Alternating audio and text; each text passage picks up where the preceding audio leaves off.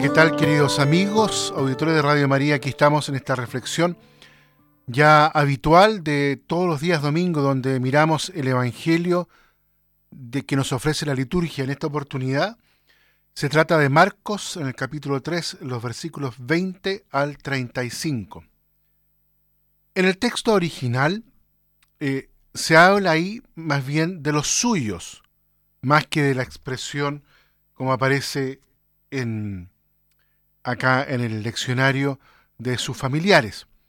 Una expresión que puede referirse efectivamente también a la familia de Jesús y también, por otro lado, a sus discípulos. Sin embargo, puesto que los discípulos ya se encuentran con Jesús, es lo más probable entonces que estos, aquellos que lo buscan, ahora sean sus familiares. En este sentido, la escena que relata Marcos, interrumpida por la tensión con los escribas que vienen de Jerusalén, continúa los versículos 31 al 35. ¿Y de qué se trata esto? Los familiares están preocupados por la salud de Jesús. Bien sea que ellos mismos piensan que Él está fuera de sí, o que han oído decir que Él estaría, cierto, fuera de sí porque sería un rumor entre la gente. En cualquier caso, la expresión no indica una enfermedad psíquica, sino un estado poco normal en un sentido más bien amplio. Hay que pensar que los suyos, es decir, sus familiares, miran también por la buena fama de toda la familia. Se trata, por lo tanto, de una presión ejercida por los familiares sobre la actividad pública de Jesús y que a diferencia de lo que ocurre con los fariseos nace de una buena voluntad. El celo de Jesús por cumplir su misión ni siquiera fue comprendido entonces por los de su casa, sus propios familiares, que no acaban de superar una mentalidad, uno diría, un poco estrecha aún.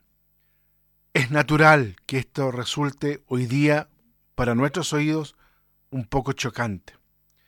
Así ocurrió ya desde el principio, como lo atestiguan los numerosos correcciones que ha sufrido este texto y los intentos de algunos comentaristas, incluso de hoy día, que lo interpretan de otro modo.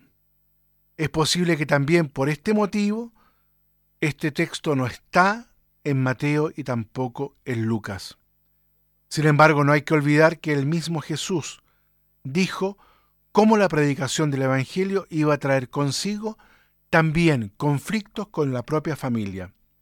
Por ejemplo, cuando él dice, sí, he venido a enfrentar al hombre con su padre, a la hija con su madre, a la nuera con su suegra, y sus propios familiares serán los enemigos de cada cual, como aparece, por ejemplo, narrado en Mateo, ahí en los capítulo 10, por ejemplo. La presión de la familia nacida ciertamente de la incomprensión, sin embargo no es ejercida con mala voluntad, como es en el caso de los escribas que acusan a Jesús de estar poseído por un demonio, por el mismo eh, diablo. Y es en este contexto entonces donde viene la segunda parte del texto frente a la pregunta de Jesús, bueno, ¿quiénes son mi madre y quiénes son mis hermanos? Para poder descubrir esta nueva fraternidad que Jesús, o mejor dicho, a la que Jesús nos invita, que es la iglesia, a entrar en comunión con la iglesia, ya no una comunión que se basa en la sangre o en la raza, sino en hacer la voluntad de Dios, para poder entrar en, ese, en esta nueva tipo de familiaridad, es necesario contar con el Espíritu de Dios. Por lo tanto, sería incomprensible que Jesús tenga en sí el espíritu del diablo, sino que Él al revés cuenta con el Espíritu Santo, con el Espíritu de Dios. Es ese Espíritu el que nos incorpora a nosotros en esta nueva familiaridad. Es ese Espíritu el que a nosotros nos hace descubrir en comunión unos con otros la voluntad de Dios. Así que en este domingo, queridos auditores, Los invito entonces a que imploremos juntos el Espíritu de Jesús, el Espíritu que, nos, que clama en nosotros, Abba Padre, el Espíritu que nos hace discernir y descubrir la presencia misteriosa de Jesucristo en todos los acontecimientos, algo que los escribas y los fariseos no lograron ver.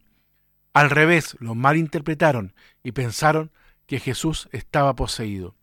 Nosotros sabemos que Jesús, a quien porta, es el Espíritu del Mesías, y que ese Espíritu abra nuestros corazones para entrar en comunión unos con otros. Muy bien, dejamos hasta aquí la reflexión. Que Dios los bendiga a todos y a cada uno.